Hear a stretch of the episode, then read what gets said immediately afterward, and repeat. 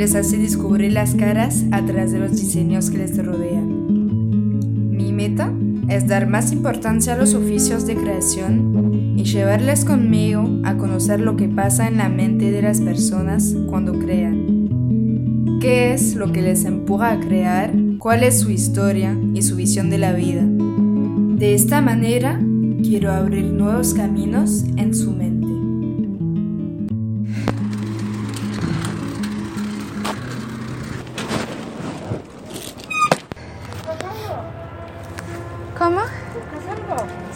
Taller de Sur del Cruz. ¿Qué es eso? Un taller de carpintería. Ah, Pero tengo la dirección en el correo, solamente tengo que buscar. ah, porque allá está cerrado hoy. sí, sí. ¿Sobre Caldas te dijeron? No, sobre... Ah, Girardo. Esta no es No, Girardo. Ah, por eso. Gracias. Como vi que estaba buscando. Bueno, muchas gracias.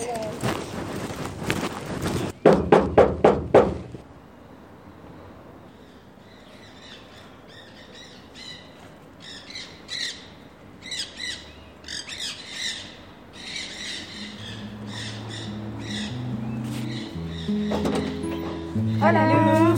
¿Qué tal? ¿Todo bien? Hoy vamos a entrevistar a Luli Machea, del taller Sur del Cruz. Con su equipo está haciendo escenografías, muebles y objetos.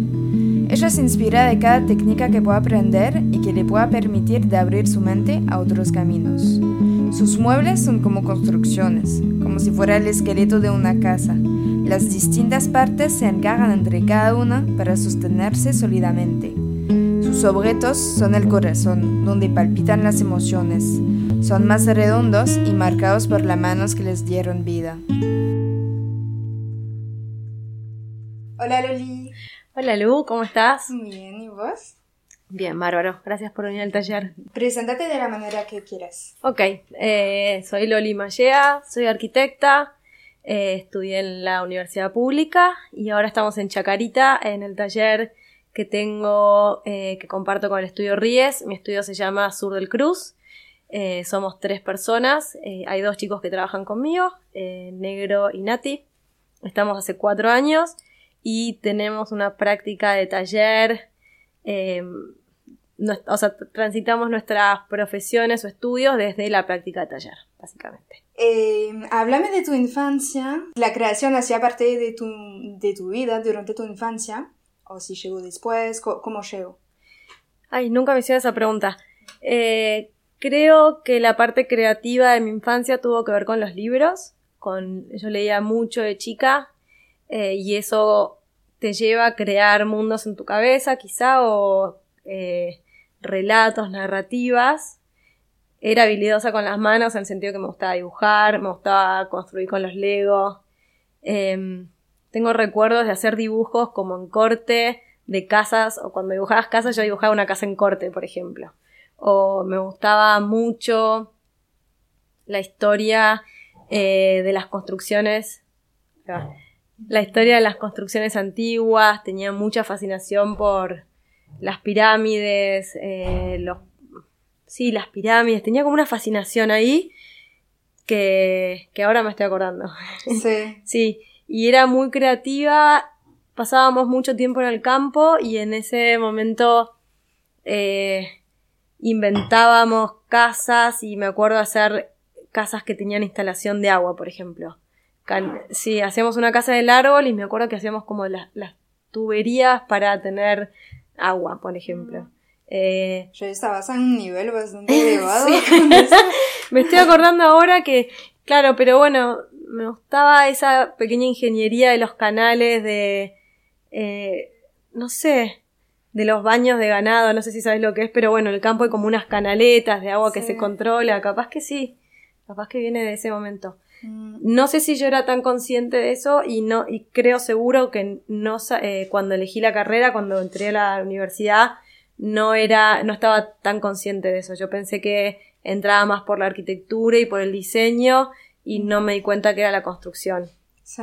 Pero bueno, eh, Empezó por... O sea, todo empezó por las casas, entonces... Claro. antes del mueble. Sí, mucho más. Eh, la poética de, de, de las construcciones, eh, creo que tenía eso, de la fascinación por lo antiguo, quizá. eh, todo ese relato.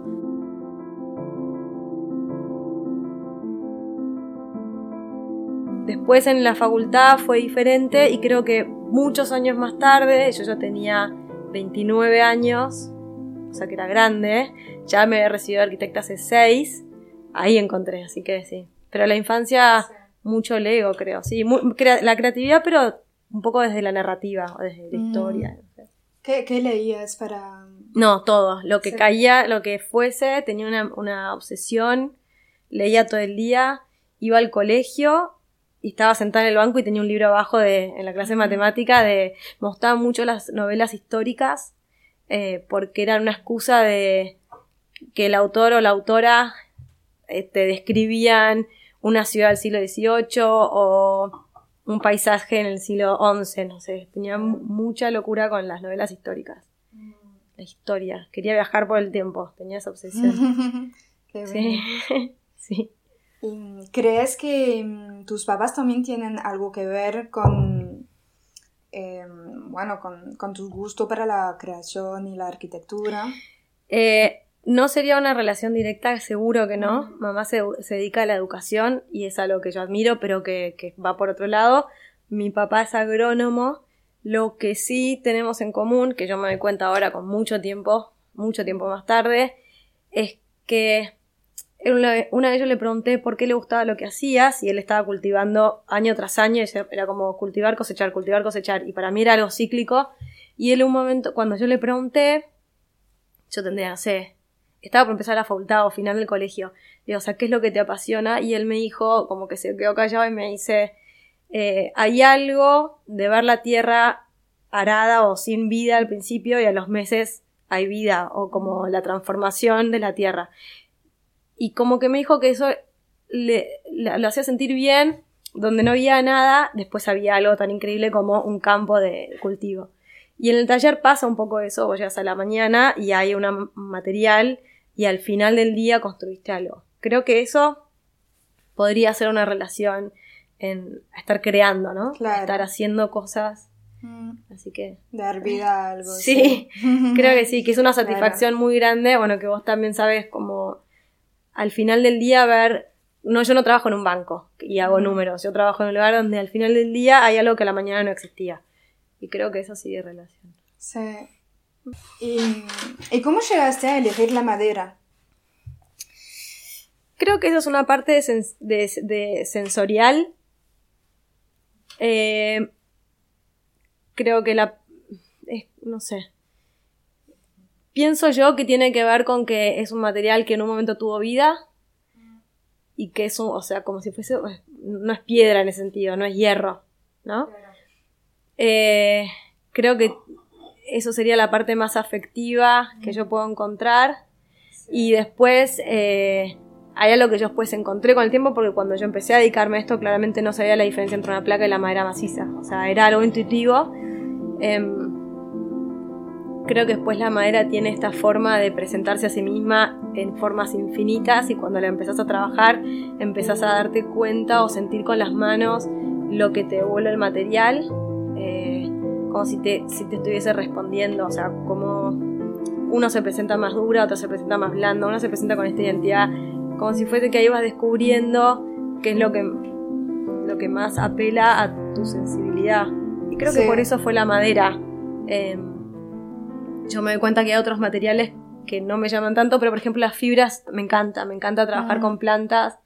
Ahora estoy haciendo hilos de planta, buscando Sí. fibra y convirtiéndola en algo. Ni siquiera porque me gustan los textiles o me sea diseñadora Ah. textil, sino creo que por lo mismo, porque es una planta que se convierte en algo. Sí. Podría ser eso. Porque tuvo vida también. Porque tuvo vida Sí. también, sí. Y porque es algo que crece infinito, no sé. Mm, Eh, no sé, eso me parece como esa cosa cíclica de las plantas. Creo que sí es eso. Al final, Claro. un poco a lo de tu papá, ¿no? Viene bueno de mi papá, es muy loco. Sí. Sí, sí, lo de las fibras es increíble también, ¿no? o sea, sacar adentro de una hoja que pelás un hilo que hilás, que se convierte en soga, que se convierte en hilo, después es una, un tejido, una superficie o... Creo que tiene eso. Sí. ¿Y crees que mm, entonces el hecho que, que te gusta em, lo vegetal y, y la madera viene también de, de que viviste en el campo? De, de lo que entendí, no sé si viviste en el campo. Andrea, Vivía- pero- Cuando era muy chica, los, los primeros años estábamos mucho en el campo porque no iba al colegio y entré un poco más tarde y Mm, bueno, papá viajaba mucho. Creo que sí. Después nosotros, eh, mi familia tiene como esta conexión con la tierra, con lo argentino, con el... eh, em, mi familia vive en el campo, en un lugar muy aislado, como que te diría 100 kilómetros de tierra desde la última ciudad grande. Entonces es Sí. muy, muy aislado, en un campo donde no hay electricidad. Creo que esa inmensidad eh, está siempre presente, pero es muy argentina, ¿viste? Los campos grandes de manejar, más si te vas más para el sur, de manejar horas y horas y, y no ver otra cosa que, que campo y campo y puede ser. sí. Sí, creo que sí.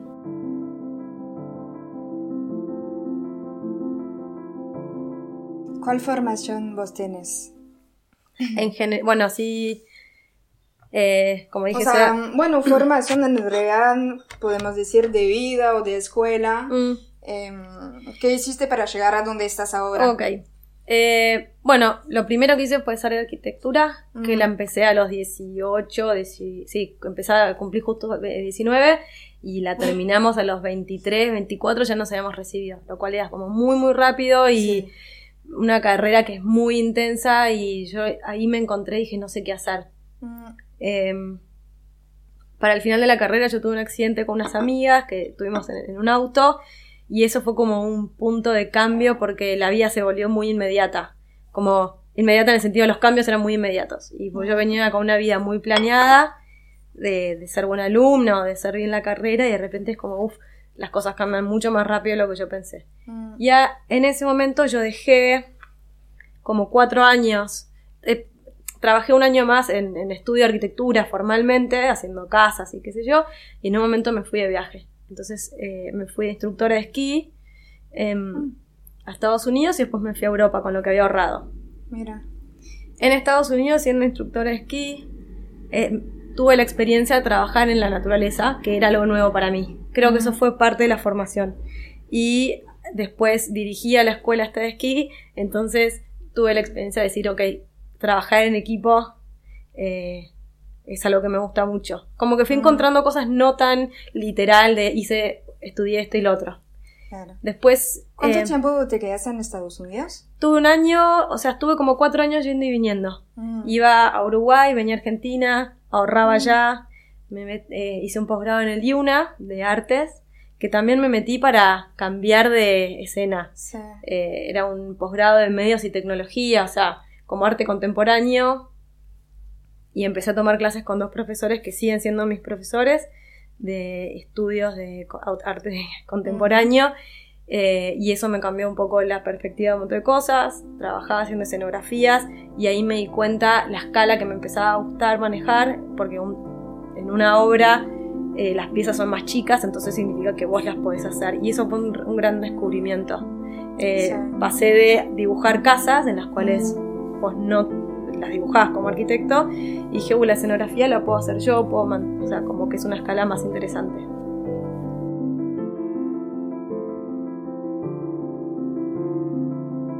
Y cuando tenía 29, eh, conocí un estudio de arquitectura que hacían sus propios muebles. Y para mí fue un redescubrimiento eso porque en ese momento no era tan común. Así que mi formación ahí, bueno, ahí me fui a Estados Unidos a trabajar en una carpintería. Que, porque acá en Argentina no encontraba escuela de oficios o eran eh, secundarios con oficios, pero no había una escuela de carpintería o un terciario, o no lo encontré, no sé. Entonces ahí fui a Estados Unidos y la- lo que sé lo aprendí haciendo, no es que fui a una escuela de banistería o de carpintería, hasta el año pasado que empecé a tomar clases con Germán, y bueno, ahí fue como Germán Plessel, que es un ebanista que hay acá en Argentina, que él tiene como una escuela en su taller, digamos, y fue eh, otro acercamiento, ¿no? Así que esa es la formación no formal, informal. Para, mm, O sea, porque me perdí un poco en el tiempo. En- ¿Te fuiste a Estados Unidos a, a qué momento? O sea, Cuando yo... 2000. tra- Sí, 2006, 2007, 2008, 2009, iba a Estados Unidos, venía acá, trabajaba haciendo Sí, escenografía. Durante cuatro años, entonces. Sí, esos cuatro años me metí en el IUNA, hice el Mm. posgrado de arte, como una cosa medio... Nada, ir y venir. Sí. Era moza en el verano, o sea, nada. Mm, Era muy distinto. y yo sé que trabajaste en distinto- distintos talleres también acá Sí. antes de hacer el tuyo. Bueno, claro. Mm, Primero, a cuando quise hacer esto estaba muy... No, no sabía bien dónde, dónde empezar. Y ahí es cuando me fui a Estados Unidos. Eso fue el año Mm. 2010. sí, O sea que yo ya me había recibido hace siete años. claro. 2010 voy a Estados Unidos, trabajo en la primera carpintería y empiezo a ver un taller de, eran todos diseñadores, y empiezo a ver como una realidad diferente. Y, o, o- o se visu- o sea, visualicé un taller así. Volví a Argentina y empecé a trabajar en un lugar que se llama La Feliz, que tienen, es un di- estudio de diseño con taller. Entonces también empecé a ver estas prácticas de, de estudio de diseño que no era solo una computadora, Sí. sino que se desarrollaban los productos dentro del mismo taller, que es muy parecido a lo que hacemos nosotros ahora. Sí. Eh, ahí estuve tres años en La Feliz y después me metí a trabajar en una carpintería de barrio acá en Chacarita con carpinteros mucho más tradicionales, no era un mundo del diseño y ni nada de eso, sino y ahí aprendí como si fuese la carpintería más dura, Claro. la de la, muebles pero con madera mucho más grande, máquinas Ah. mucho más grandes. ¿Y us- usaban madera maciza o Madera maciza. Sí, Eso era madera maciza, toda Mm. recuperada, pero porque levantábamos madera de demolición y había, era mucho trabajo de cepillo, barlopa, Claro. escuadradora. Y ahí estuve cuatro años. Mm, Eso fue el 2015. Sí. Y en el 2016 me junté con los chicos de Ries y ahí empezó este taller. Y en ese momento, había, o sea, yo, yo sabía que no iba a poder tener, o que no quería tener un taller de carpintería tradicional porque las máquinas son muy grandes. Era como otra historia. Entonces, bueno, de a poco hicimos el taller que tenemos ahora que Sí. después sacarás algunas fotos. Eso es cierto que mm, no sé si entonces selección em, tuya porque te gusta trabajar así o si no por el espacio como dices ahora, pero trabajas mucho con eh, máquinas manuales, Mm.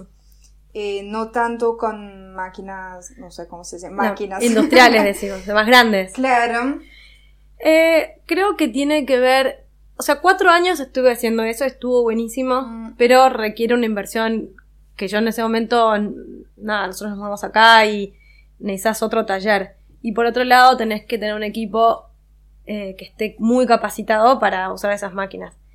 Cuando yo me estaba yendo de la carpintería hasta de barrio, mucho más grande, que en la que estuve cuatro años, un amigo mío sacó un dedo con una garlopa. Uf, Y yo creo que en ese momento fue, bueno, la situación del hospital, el dedo, no sé qué. Eh, a mí me dije, yo no quiero, no quiero tener un taller tan grande y ser responsable por tanta gente. Y yo Mm. sa- sé que es mucho trabajo, las máquinas tienen que estar perfectas. Y eh, yo no veía ese negocio acá, no veía como tenía amigos en, en- por ahí en el hemisferio norte con estudios muy, con unas máquinas gigantes y solo dos carpinteros y viviendo eso. O sea, no Mm. la veía en ese momento. Em, y entonces, nada, empezamos con un taller que también te, con las máquinas más chicas también puede ser un poco más versátil y me gusta eso. sí.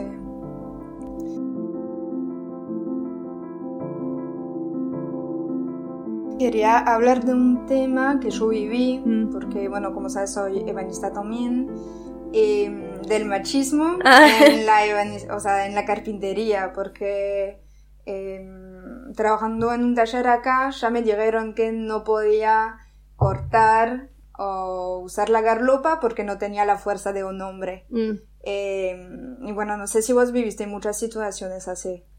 La verdad que no, no me pasó, por suerte. Y en este taller en el que yo empecé, que estaba con la garlopa y la, la escuadradora, eh, que eran todos hombres, Mm. y eran de todo el rango de edad, eh, nunca, no me lo dijeron, y si me lo hubiesen dicho, capaz que, no sé, lo, lo resolvía y, bueno, Sí. necesitas el permiso, pero no me pasó. No sé por, no sé, no sé por qué. Muchas veces me preguntan como eso, ¿qué onda ser mujer en un taller? Mm. Y yo no creo, a mí no creo que haya, o sea, en, en- de último, si me veían sobrepasada por el peso, capaz que alguien venía y me ayudaba a Sí. cargarlo. No es que alguien me Mm. dijo, no, vos no lo hagas. Eh, Claro. Y si el tablón hubiese sido muy grande, quizá me hubiese dado cuenta, si realmente este tablón es grande, voy con uno más chico. No sé. Mm. Son decisiones y por ahí también. eh, pero no, la realidad es que ellos, mm, sí, siempre que estuve en ese taller me recibieron bien. Sí. Después, cuando el taller ya fue mío, Claro. em, Pero también me preguntaba esto eh, porque mm, eh, yo veo mucho en tu Instagram fotos también un poco, eh, no sé cómo sería la palabra, como feministas o qué sé yo. Hay una foto que a mí me encanta, es como con, con, eh, con tu novio, Con me parece, sí. que están desnudos, o sea, desnudos del pecho, los Sí. dos. eh, como iguales Sí. y bueno, tenés también esta, esta lucha en los talleres, ¿no? O- eh, sí. o, no eh, es a propósito. No, no, es así, sí, claramente. Eh, también en este taller yo soy la más grande y hay una diferencia casi de 10 años con la mayoría de los chicos acá. Eh, creo que a medida que las generaciones son más jóvenes, tienen otra construcción de, de un montón de roles. Em, la foto, por si alguien no la vio, estamos Tasio y yo vestidos iguales, o sea, los dos con pantalón, ninguno de los dos Mm. tiene remera y estamos en un día de taller trabajando. Nada, eso es, pero bueno, el doble estándar de por qué uno sí y uno no. Este taller, la realidad es que como hay chicos más chicos, está todo el tiempo esa cuestión de, de corregirnos entre nosotros mismos, de che, esto me parece que estuvo fuera de lugar. Entonces está muy presente eso. eh, y tuvimos, la primera persona que fue, que hizo herrería acá era una chica. Así que después de eso es como que deja de ser un hecho. Y por suerte ninguno de los chicos acá, los hombres digo, ninguno incurre en esos errores, creo. No, no. Nada, como que es un grupo compacto que, que, que está.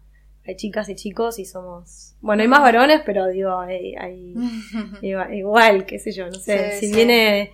No sé, Mm. no es algo que ya casi no es relevante, digamos, eso. Mm, Pero sí. Pero sí, qué sé yo, una vez yo fui a la panadería, estaba vestida con el overol de trabajo. Entonces la chica que estaba en el. Salgo del taller, voy a comprar medialunas y hago la fila y la chica que me estaba dando las medialunas me dice, che, ¿te puedo preguntar qué haces? Y yo le digo, estábamos trabajando, haciendo, trabajando en una carpintería, no me acuerdo, o Mm. sea, ustedes son trabajo de carpintería. Mirá vos y me dice, ¿y qué, cómo es trabajar con los varones? Bien, le digo, ¿te tratan bien? Me dice Mm. ella. Sí, le digo, me tratan muy bien. Ah, qué bueno. Le digo, soy la jefa, así que no les queda opción. Así que eh, también tenía como eso, qué sé yo. mm, Es un poco el, el lugar. Sí, igualmente, o sea, sos la jefa, pero se nota que no es porque sos la jefa que no. No, te- era, yo lo, lo dije medio como gracioso, como bueno, no les queda otra que tratarme bien y hacer caso, bueno. Sí. Eh, pero entendí, y, o sea, con razón, o sea, la chica me lo preguntaba realmente como, che, y como, Mm. nada. No sé, hay que, hay que, hay que plantarse también,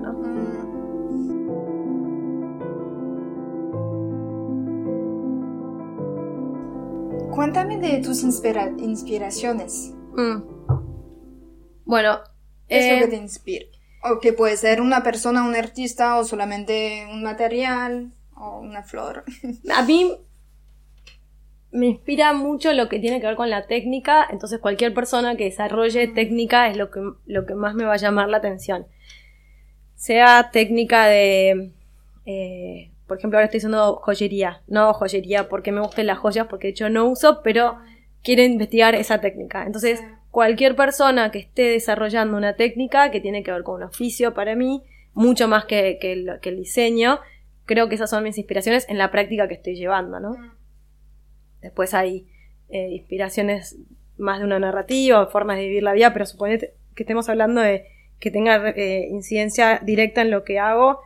Creo que la técnica es lo que más eh, me llama la atención. Entonces sigo personas que están en algún lugar del mundo haciendo uno este, por ahí está haciendo torno y no sé, otro está haciendo textiles, otra está haciendo herramientas. Eh, creo que eso es lo que más me, más me gusta eh, inspirarme. Y después buscar inspiración en cosas que sean todo menos el diseño que ya está. O sea, Mm. no inspirarme en un producto final a lo que ya está Claro. definido, sino probablemente en una película o en un libro o en una plaza, en una planta, no sé, buscaría, busco inspiración en esas cosas, ¿no? Sí. Y esas técnicas que te inspiran, después vos lo, lo tomas de una manera para tomarlo con la madera. Sí, Sí. o como si fuese, yo tengo la sensación de que va expandiendo la cabeza. O sea, Mm, sí. eh, yo cuando, eh, por ejemplo, sigo una chica en algún lugar de Inglaterra que hace hilo de todo lo que encuentra.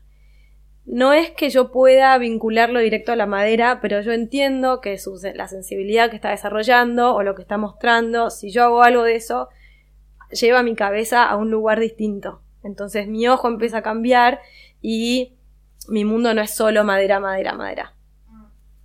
Eh, por ahí alguien que hable, eh, habla- las- por ejemplo, ahora con las chicas que me enseñan joyería, en realidad yo les escucho todo lo que están diciendo porque es, o sea, es información infinita. Algo puede pegar y es como si fuese que eh, lo que yo pienso siempre es que vos dejas entrar en tu cerebro todo, todo, todo y en algún momento tener la confianza de que cuando te pones a producir tu cabeza sola va buscando eso. Sí.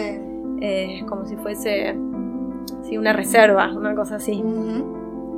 Sí. ¿Y cu- ¿Cuál es tu mundo entonces? Dices que no es solamente de madera. No, el- es el todo lo que sea crear, todo lo que sea, o sea, la madera es el, el material en el cual yo me estoy fo- focalizando porque entiendo que no se puede aprender todos los materiales. La madera es el que más, la que más me gusta. Pero a mí la construcción, modelar cosas en mi cabeza, estar pensando piezas en mi cabeza, imaginarlas y en vez de modelarlas con una computadora, hacer todo con, con la cabeza me parece que es lo que más me gusta. Sí. Pero es cierto que, o sea, te tengo entonces el banco enfrente mío y es cierto que cuando dices esta palabra construcción, se, se nota en tus muebles. Es una como- construcción sí.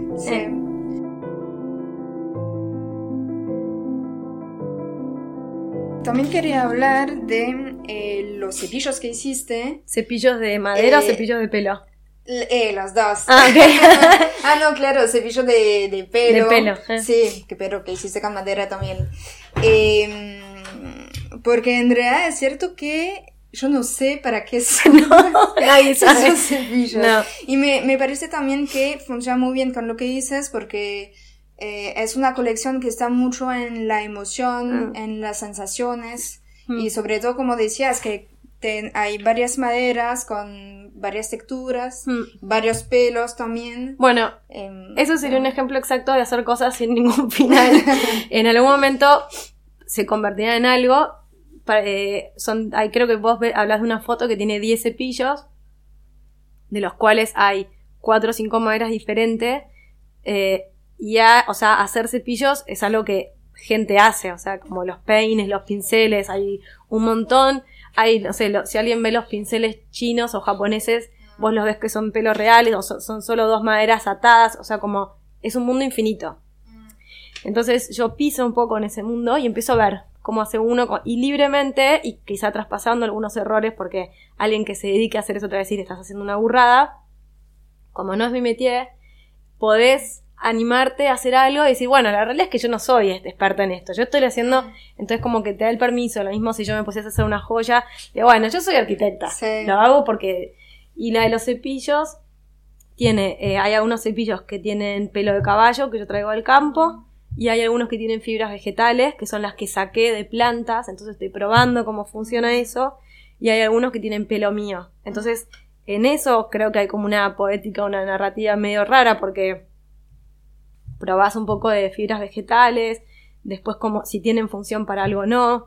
Ah, de, de esos cepillos hicimos una línea, va, un par de prototipos que son objetos para tocar personas. Entonces, ¿qué efecto tiene ese cepillo si vos querés tocar a otro Sí. sin tocarlo con tus manos, pero con un objeto en el medio? sí. Y eso fue previo a la cuarentena. Después decíamos, qué loco que ahora que no nos podemos tocar nada, tanto, era como un palo largo con un peine en el fondo que busca generar una sensación en otro. Bueno, eso es un, una prueba, qué sé yo. Mm, para- una experiencia. una experiencia, eh, no es producto, no sirve para lavar platos, no es Mm. cepillo, pero entonces por ahí esa investiga pequeña investigación, eh, no sé, yo pruebo a hacer un cepillo y de, de paso pruebo unos cuchillos nuevos, entonces es un espacio de, de disfrute, ¿no? Eso que lo que hablábamos antes, como la inspiración medio en cualquier cosa, en realidad.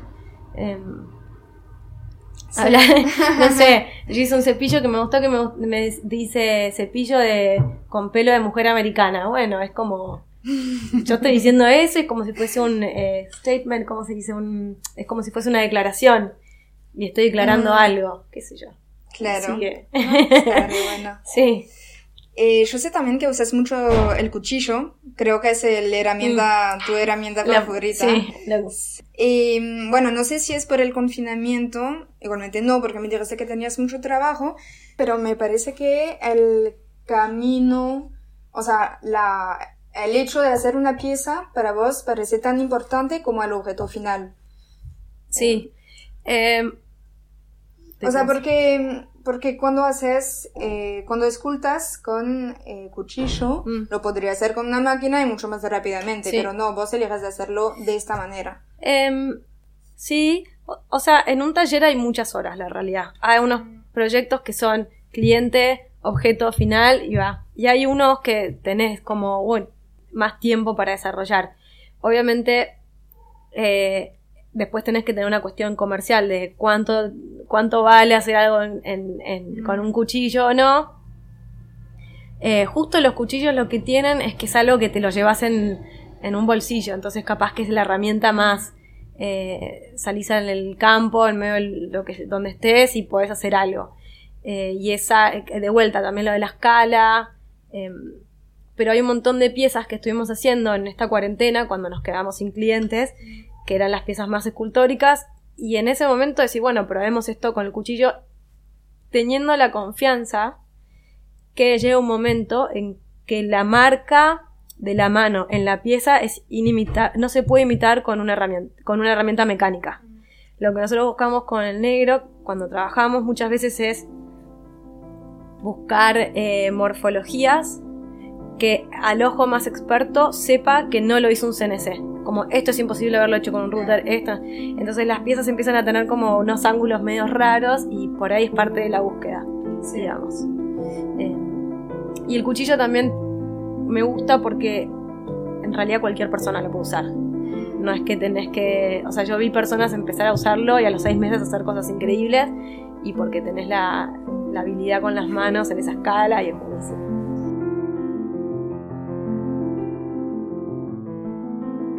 Volvemos al taller Sur del Cruz. Sí. Eh, ¿Cómo empezó todo? O sea, ¿cómo encontraste al negro, a, no sé, Al negro lo encontré. Eh, bueno, Sur de Cruz empezó un poco en la carpintería anterior, en la de Dorrego, que yo empecé a hacer unas piezas muy intuitivamente, ahora las veo y digo qué estaba haciendo, pero bueno, se ve que empezaba a querer hacer como algo más experimental. Eh, al negro lo conocí porque entrenábamos juntos y, él- y yo estaba pintando en un andamio una vez y él, él dijo, bueno, che, quiero trabajar con vos y le pareció que lo que yo estaba haciendo era lo que él lo apelaba y bueno, empezamos a trabajar juntos. Él tenía 19 años en esa época o 20. Era un bebé, no sabía usar un taladro, no sabía hacer nada de taller y aprendió todo, así que, y es muy bueno, la verdad, en el taller, que, que aprende muy rápido. Bueno, y Sur del Cruz empezó a existir un poco más cuando tuvimos este taller en, en Chacarita, el propio, porque ahí vos ya podés tener eh, como un control. Lo que pasa con el taller es que es como si fuese el mundo perfecto. Vos sos casi Dios y definís todo lo que pasa y lo que no pasa. Y vos creás el espacio que querés. Es como si fuese el taller para un artesano o artista es el mundo ideal, ¿no? Como Mm. que tenés tus herramientas, tu espacio y empezás a armar o sistematizar como querés que sea. Eh, al principio muchos de los proyectos que yo hacía eran eh, servicio, o sea, para otros estudios, y de a poco fue creciendo un poco más. Y hace un año yo le empecé a dar un poco más de, de empuje, ¿no? Pero bueno, tuvimos mucho tiempo de trabajar, de conseguir más máquinas y. Sí. Y, mm, y vos dices que haces más pedidos de los clientes o más creación tuyas. Eh, depende. A mí me gusta mucho tener. y- o sea, me gusta la intermitencia del trabajo en cuanto a los proyectos. Es una decisión de, de- de negocio, diría yo. poder hacer una escenografía hoy y mañana hacer 50 piezas de decoración y el mes que viene hacer eh, muebles para un campo. Mm. Entonces, la estructura de, de producción es la misma, el equipo es el mismo, pero eh, me da, yo siento mucha libertad. Cuando tenés un cliente comercial, hay una cosa increíble que es que vos podés planificar dos meses de trabajo y los, pagar todo bien y las cuentas se, se estabilizan. Y tenés un desarrollo como con más tiempo. Cuando haces producto, vos no tenés cliente, vos tenés que salir a vender, entonces tenés como quién me comprará lo que hago, entonces empezás a ver cómo lo vendés o quién te lo comercializa. Cuando haces una, cuando el año pasado hicimos unas escenografías y compartimos un espacio con un colectivo de, de ópera, eh, ópera barroca que nos llevó a lugares que si no solos no iríamos. Entonces, eh, y ahí trabajas para otro, es la idea de otro, o sea que yo no necesito diseñar, yo necesito resolver y construir y eh, si trabajo con dos arquitectos o dos diseñadores, bueno, yo entiendo que ellos ya están capacitados para diseñar, yo quiero resolver cosas técnicas, suponete. Entonces como que en cada proyecto, eh, o sea, los chanchos, cuando hacemos piezas eh, más de diseño, más de decoración, perdón, nadie me dice cómo hacerlos, entonces soy 100% la que decide. Entonces como que va variando. Sí. Eh, hacer cosas para espacio público tiene un- una cosa increíble porque pensás toda la gente que lo va a usar, probablemente haya un agente gubernamental, un estudio de arquitectura y vos y nosotros haciendo las piezas, bueno, entonces Sí. se va como nivelando. ¿Puedes hablar de mm, la cosa que hiciste que te gustó más? El proyecto del año pasado con ópera periférica, o sea, proyecto decís que me haya gustado. Claro, como algo en cual estás muy orgullosa de haberlo hecho. Bueno, porque creo que los proyectos a veces son como unas construcciones a largo plazo, relaciones de Mm. trabajo.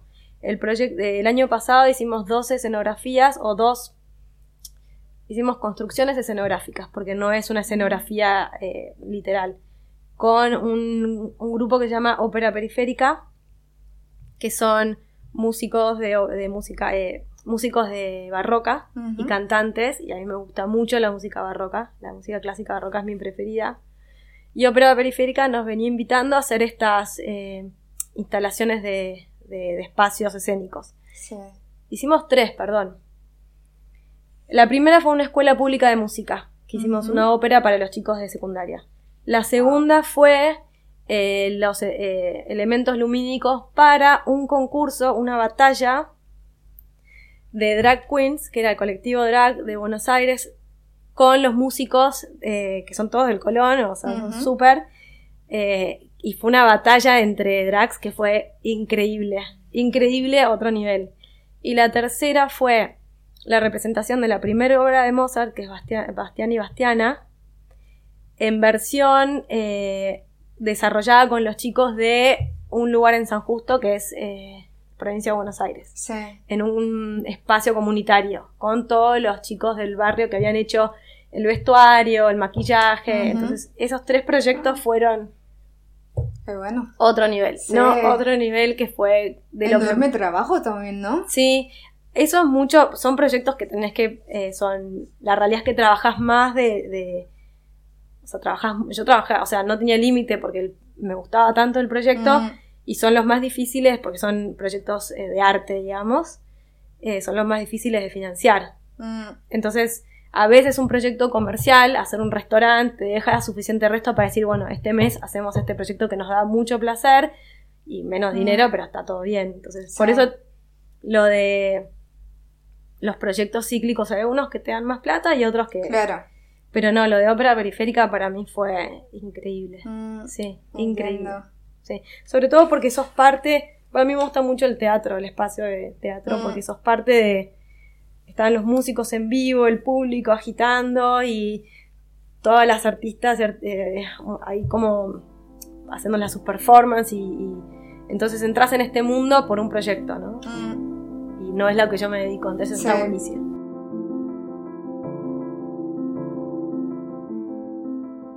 ¿Y cuál problemas también tuviste? Porque imagino que no todo es, no todo es lindo. Sí, problemas eh, de los últimos cuatro años, que sería como esta, esta última etapa, el problema más difícil es la parte comercial. la parte de preparación para eso, porque como yo soy arquitecta, no tenemos una formación para manejar un negocio, una mini mini pyme o lo que sea, un mini estudio, y la realidad que eso es complejo.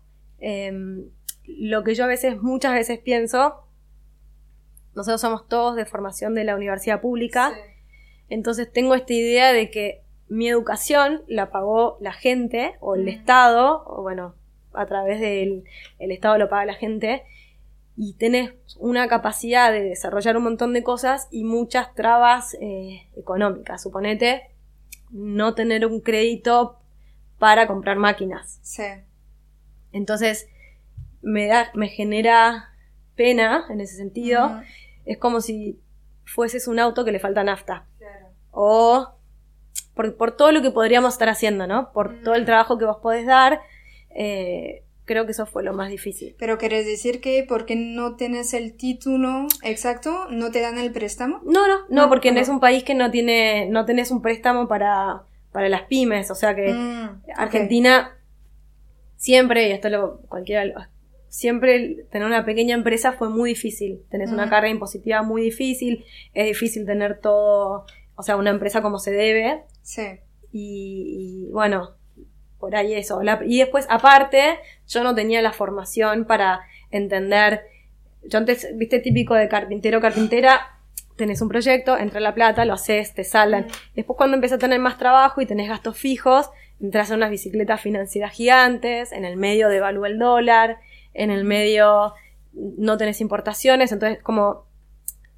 Y la industria nacional está muy, o sea, tiene muchas trabas en sí, como esa parte comercial creo que fue la más difícil. Sí. Y nosotros no teníamos eh, un préstamo y nadie había heredado millones para poner un negocio. Mm, Entonces éramos sí. tres, somos tres que, que, bueno, estamos ahí. Mm. Igual nos va bien, pero nos costó mucho, como Mm. muchos momentos de, no solo en cuarentena el año pasado, también el momento de decir, como, ¿cómo sacamos esto adelante, no? Sí. Mm, Y nuestro taller dentro de todo es bastante simple, ¿no? No es que... sí. Ah, eso fue lo... Por ahí tener una... La, la, la, preparación para administrar un negocio, ¿no? Sí, entiendo. Mm.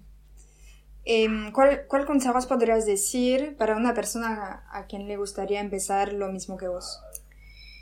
Eh, bueno, esa es una re pregunta porque un montón de veces hay gente que te escribe diciendo, che, ¿cómo empezaste? Yo creo que primero hay que identificar eh, un poco qué es lo que querés. Si vos tenés 20 años, 22, yo experimentaría infinito. O sea, no pensaría mucho, experimentás. Te metes en un taller, te metes en lo que sea. A medida que sos más grande, que ya empezás a ver un poco más qué es lo que te gusta, está bueno identificar qué es lo que te gusta o qué es lo que te llama la atención del taller. Porque, por ejemplo, yo, le, yo pregunto, ¿te gusta hacer una pieza única? O sea, ¿te gusta estar en el detalle o te gusta hacer volumen? ¿Te gusta trabajar solo o te gusta trabajar en equipo? ¿Te gusta el espacio público? ¿Te gusta el oficio? Porque el oficio en sí, porque si vos lo que te gusta es el oficio, bueno, puedes tallar en tu casa después de hora y está.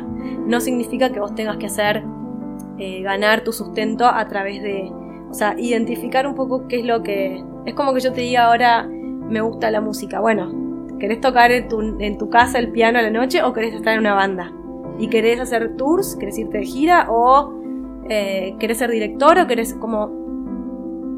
Todo lo que tiene que ver con práctica de taller, hay, está bueno identificar un poco eso. Eh, lo mismo, cualquier cosa. Quiero cocinar, ¿querés ponerte un restaurante o querés cocinar en tu casa solo? Qué es lo que te gusta de lo que estás viendo. Y ahí, bueno, si lo que te gusta es el oficio, vas por un lado. Si lo que te gusta es la producción y querés armar un negocio, va por otro. Así que eso sería un Sí. poco. eso sería una, una- un consejo. ¿Por tu trabajo querés hacer pasar ideas o, o solamente un estetismo? ¿Y cuál sería tu identidad? Uy. Eh, creo que eso, esto puede ser una reacción. Es así. Cuando vos haces arquitectura o diseño, a veces la idea está muy adelante o tiene demasiada, demasiado protagonismo. Mm, Entonces es como que el diseño, hice un diseño o tengo un proyecto. Y se pierde yo no entiendo que vos tengas un diseño o una idea o una identidad si vos no transitaste toda la producción. Entonces, entiendo que la identidad de Surreal Cruz se da por. se da sola en el hacer. Yo no busco una identidad, ni sé cómo se va a ver, eh, y no tendría mucha confianza en eso. Eh, doy por sentado que lo que nosotros somos es el trabajo del día a día que se va manifestando. Con el tiempo se va, va siendo más claro. Yo veo las cosas que hacíamos hace cuatro años y las que estamos haciendo ahora y empiezo a tomar un poco de identidad. Mm, Pero no porque yo la haya desarrollado antes. claro. Eh, pero capaz que puede ser eso. Eh, yo tenía mucho la idea de esto de cuando estábamos en la facultad, de que alguien, o que yo misma dibujaba cosas que no sabía construir o que no tenía pensado y era buena dibujando, entonces parecía que lo que estábamos haciendo estaba buenísimo, pero en el fondo no había un entendimiento profundo de eso. Entonces la pieza, cuando termina, está buenísima, sí, pero el proceso es mucho más interesante y creo que esa es la identidad. Cuanto más eh, exhaustivo sos, ese proceso es mejor y eso es lo que muestra la calidad de la pieza, no la pieza final. Eh, creo que el camino recorrido o todo lo que te llevó a esa pieza, ¿no? Eh, ir ajustando la vara un poco, como cada vez buscar ser mejor, mejor, mejor todo el tiempo, ¿no? Porque el, el oficio pa- capaz que tiene eso, repetir, repetir, repetir. Nada, creo que eso Sí. sería. No sé si contesta la, Ah, pregunta. sí. Perfecto. ¿Cuál, ¿Cuáles son tus proyectos a futuro? Sí, a corto plazo y a, y a largo plazo. Em, últimamente me doy, eh, nos- me doy cuenta que los proyectos que estamos haciendo, perdón, eh, con, con el negro y con Nati, tienen mucho que ver con empezar a, fija- a, a desarrollar, esto es medio como al principio, a, desa- a desarrollar formas constructivas que sean fáciles de documentar y casi mm, eh, nos gusta la idea de democratizar un poco el... eh, no sé cómo decirlo. Hacer, estamos haciendo casi cosas que se pueden eh, explicar en un manual constructivo. Entonces estamos haciendo una línea de muebles que está como... eh, está mu- muy analizado los sistemas para armarlos. Mm, Entonces, dentro de un taller que es bastante artesanal porque hacemos, no tenemos máquinas industriales, ¿de qué manera nosotros podemos ordenar nuestros procesos para que los muebles que hacemos sean casi de como pieza 1, pieza 2, Mm, enganchas. De que- claro. Y analizar muy bien el- eh, la parte productiva, cómo se pide la madera, dónde se encarga, qué medidas Mm. tiene, cómo es el volumen Sí. y decisiones de, de materiales o de diseño que tengan que ver con la industria argentina. Mm, Entonces estamos empezando a buscar qué maderas se industrializan acá, qué maderas se pueden conseguir de reforestación, ok, qué módulo tienen, cómo se trabajan, cómo la conseguiríamos y cómo tomamos decisiones de diseño con toda esta información anterior. sí, sí. Em, ahora tenemos un proyecto que estamos encarando, que esperamos que salga todo bien, que son muebles que se tienen que tenemos que diseñar nosotros, armar las piezas y se tienen que construir en otro lugar. Ah, Entonces, ¿de qué manera vos comunicás todo este Mm. ensamble de muebles que tienen que ir? Eso nos gusta mucho, como la pequeña Sí. ingeniería de un mueble. Claro. Bueno, volvemos a la construcción. Sí, Sí. es siempre construcción. Sí. sí. Creo que eso es un proyecto y bueno, nada, somos muy como muy amantes de lo que es industria argentina, las, las los talleres que ya están andando en Argentina, que, que se van perdiendo a poco si vos, si seguimos trayendo containers de piezas de decoración de afuera, ¿no? Mm. Entonces como que nosotros somos muy de eso. Mm, de buscar. estaría bueno. Mm. Y mm, sí podrías hacer eh, todo lo que quieras. Mm. O sea, no sé, imaginas que tienes todo el poder del mundo, Mm. ¿qué, qué harías? No solamente con el oficio, sino personalmente también.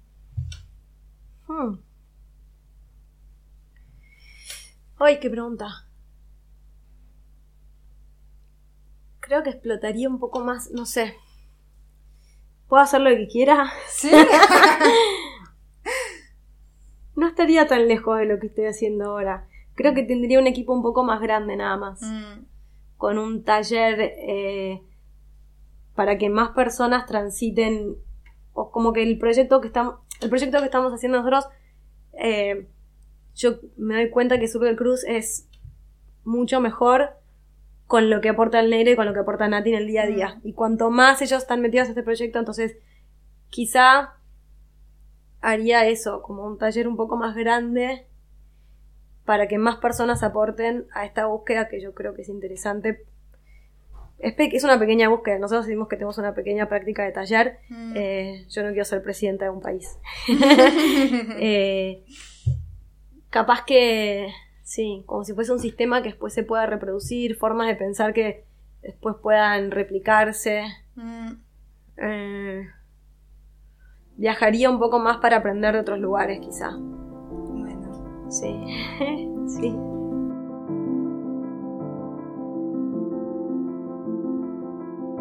¿Me puedes recomendar, recomendar un artista? Un artista. Francis Alice. Porque, pero no, quiero decir un artista cualquiera o un no, artista- cualquiera, cualquiera. Puede ser también... No, no sé, un artista cualquiera. Que sea, no sé, tu, tu primo Ah. o el más famoso del mundo, qué sé yo. Eh, un artista cualquiera. ¿Para qué estoy pensando? Eh, Bueno, también si quieres me puedes recomendar uno para que entreviste. ah, ok. Para que entrevistes, tengo que pensar un segundo. Artista que me gusta es Francis Alice, que es, bueno, un artista que ahora está recién en México. Pero bueno, eso es eh, así a grandes rasgos. ¿Qué, Después- qué hace él? Hace unas, unas obras que son increíbles. Él Sí. y que me gusten mucho eh, Salcedo, que es una otra, otra artista que es increíble. Mm. Pero son súper conocidos esto que te estoy Sí. diciendo, ¿eh? No, pero está bien. Doris Salcedo a mí me encanta y Francis Alice también. Pero Mm. creo que tenés que ver porque son obras que son muy, muy fuertes. Los dos están en el continente americano, ¿no? O sea, sí, haciendo obra por todo el mundo, pero bueno. Y después eh, alguien que puedas entrevistar. Tengo que pensar. No sé. Eh, hay un chico que se llama Manuel Pagani que tendrías que entrevistar, pero no está en Buenos Aires. Que hace, es un... Igualmente yo quiero hacer un viaje por Argentina Ok. y hacer la vuelta. Bueno, eh, yo creo que si tuviese que entrevistar, hay un, me iría, yo quiero, o sea, admiro mucho las, las chicas en, en Salta con las que con las que me, enseñe- me enseñaron eh, algunas cosas de textiles Mm. como maestras del oficio, pero no es como, no existe esa idea de artista único, narcisista, de soy artista, sino como de colectivo de mujeres Claro. tejedoras en un lugar. Sí. Como que yo no tengo esa imagen de... Pero bueno, eso es, Mm. es una cosa que sí que, que admiro un montón. claro. Pero son muchas Mm. mujeres haciendo eso que, Sí. que bueno. Y después, eh, nada, eso, Bueno. sí. Alguien de oficio, viste, que Sí. no, no, no artista, artista. Claro. No, sí, cuando digo artista puede Mm. ser artesano, diseñador, Claro, sí. todo.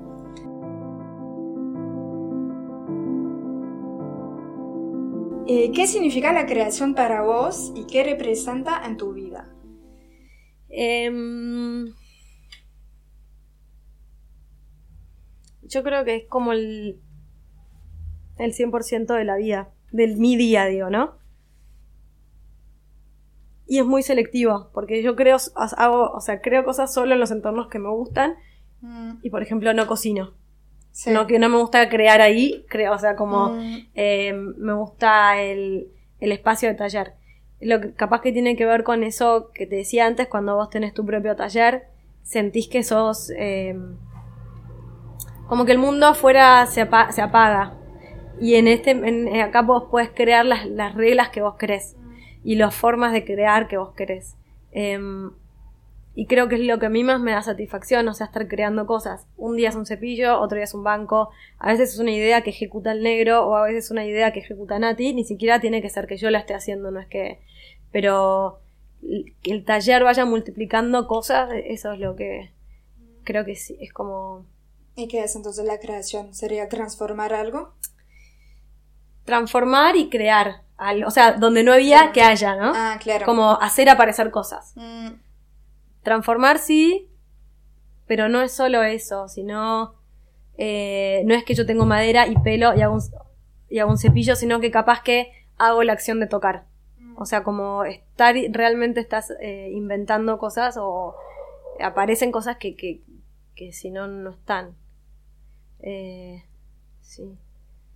Pero la creatividad creo que ni siquiera es como una es como una un, producto de la creatividad en sí es como el hacer, hacer, hacer, hacer y después sos, porque hay gente que dice que Ay, sos recreativo o no creativo, en realidad es algo que eh, es de, del ser humano, o sea, todo el mundo está creando todo el tiempo.